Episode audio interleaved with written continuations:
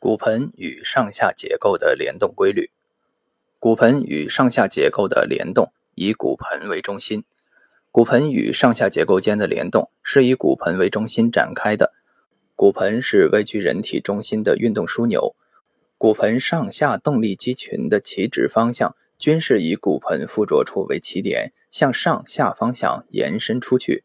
以躯干或下肢各相应部位为止点、动点。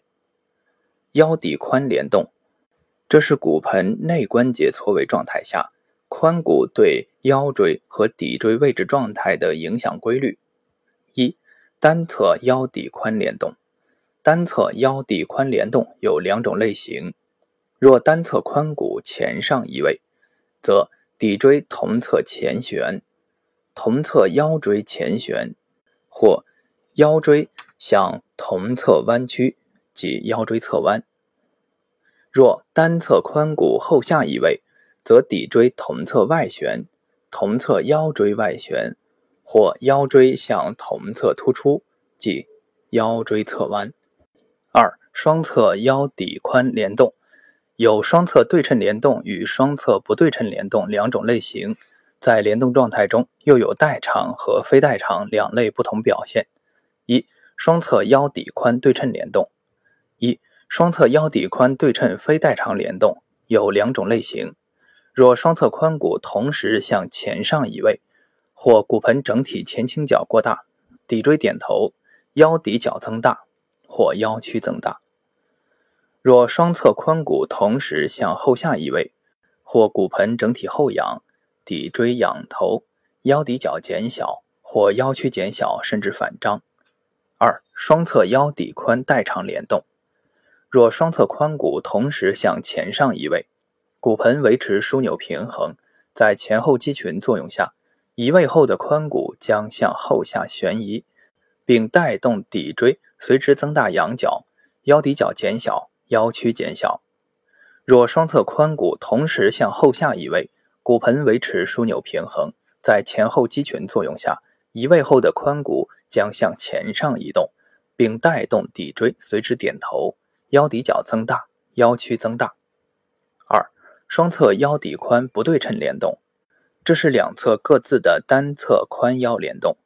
一侧髋骨向前上移位，一侧髋骨向后下移位，腰椎随之旋转侧弯，与之非代偿性相应或代偿性相应，最后的结果是骨盆扭曲，腰椎旋转半侧弯。骨髋联动。这是股骨对髋骨状态的影响规律。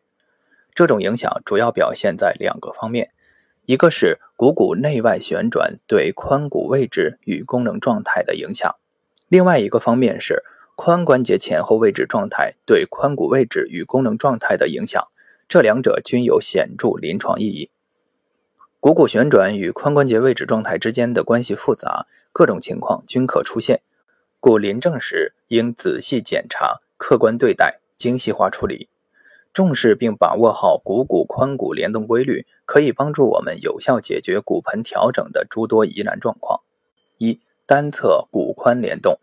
一、股骨内外旋转所引发的单侧骨髋联动。若单侧股骨内旋，则同侧髂腰肌紧张，牵动同侧髋骨前倾，同侧腰椎横突旋前；若单侧股骨外旋，则同侧髂腰肌松弛，同侧髋骨在外力或腘绳肌牵拉下后仰，同侧腰椎横突旋后。二、髋关节位置变化引发骨髋联动，髋关节中心位置前移，同侧髋骨仰角增大；髋关节中心位置后移，同侧髋骨前倾角增大。二、双侧骨髋联动。一、双侧骨髋对称联动。若双侧股骨外旋或髋关节位置前移，双侧髂腰肌同时松弛，骨盆整体后仰，骶椎仰头，腰曲减小；若双侧股骨内旋或髋关节位置后移，双侧髂腰肌紧张，骨盆整体前倾，骶椎点头，腰曲增大。二、双侧髋骨不对称联动，这是两侧各自的单侧髋骨联动。一侧股骨内旋，一侧股骨外旋，双侧髋骨分别对应之。至于股骨旋转与髋关节位置不对应状况，临证时常见，故亦应在常规诊查之列，随机精细化处理。腰盆联动，这是骨盆出现整体悬移时，骨盆悬移对腰椎整体旋转、侧弯状态的影响。腰盆联动规律常体现在以下几个方面：当骨盆沿脊柱纵轴及 Y 轴左右旋转时，腰椎整体旋转方向与骨盆旋转方向一致。当骨盆沿矢状轴及 Z 轴旋转侧倾时，腰椎较常出现与骨盆侧倾方向相反的侧弯。在青少年特发性脊柱侧弯病例中，当腰椎侧弯较大时，可出现与骨盆侧倾方向相同的侧弯。当骨盆沿脊柱纵轴即 Y 轴和矢状轴即 Z 轴同时旋移时，腰椎常出现旋转侧弯，当骨盆沿横轴及 X 轴前旋，前倾角增大时，腰曲可增大，也可代偿性减小。当骨盆沿横轴及 X 轴后仰时，腰曲减小或反张。骨盆悬移与长短腿，这里讨论的下肢长短主要涉及假性长短腿，真性长短腿不在此列。骨盆悬移与假性长短腿的关系涉及比较复杂的状况，远非骨盆冠状面的顺逆时针旋转或髋骨上下错位的表达所能涵盖。临床上，相对长腿的状态，如果是由于同侧髋骨后下移位引起的，假如没有骨盆的侧摆移位，进而采取后伸扳使髋骨上移，如果出现患肢越扳越长，症状越扳越重。就无法证明诊断与治疗措施的正确性，而这种状况在临床上却是可以见到的。这说明长短腿所包含的病理信息复杂，受到多种因素影响，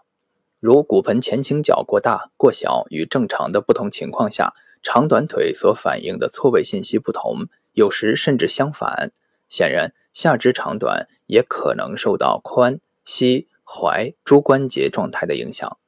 因此，长短腿只是定性的反映出骨盆或下肢关节的力学结构有问题，仅仅通过比较下肢的相对长短变化，难以得出具体的骨盆悬移形态的诊断结论。长短腿是体征，不是症状，应分别对待真性与假性长短腿。假性长短腿只能定性反映骨盆或下肢力学结构有问题，问题腿的确定以症状表现侧。即患侧为判断依据，且长短腿均有可能是问题腿。骨盆不同的倾仰悬移类型，可以表现出不同的长短腿体征。图七杠七显示了正常情况下人体骨盆三种不同类型的基本生理状态。标准型，骨盆前倾角处于正常状态，髋臼处于人体重力线上。扁平臀型，骨盆仰角过大。髋臼处于人体重力线的前方，翘臀型，骨盆前倾角超出正常范围而过大，髂骨前倾，髋臼处于人体重力线的后方。当骨盆及髋臼处于不同的基本生理位置时，髋骨发生同一方向前上或后下的病理性移位，髋臼移动的方向可能不同。如在髋骨发生前上移位时，骨盆前倾角过大的翘臀型髋臼将向后上方移动，标准型的髋臼也会向后上方移动，但扁平臀型髋臼则会向后下方移动。因此，骨盆前倾角或髋臼处于不同基本生理位置类型的人群，如果髋骨发生同一方向错位，则由于髋臼移动方向不同，故相应下肢的长短腿表现就会不同。在髋骨发生向前上方向的移位时，翘臀型者下肢将变短，标准型者下肢也会变短，而扁平臀型者下肢会变长。当髋骨发生向后下方向的移位时，翘臀型者下肢将变长，标准型者下肢也会变短，而扁平臀者下肢会变更短。因此，矫正长短腿的方法。将依据患侧髋骨移位方向的诊断而确定，而非根据腿之长短。髋骨归位，则长短腿的异常表现将随之消失。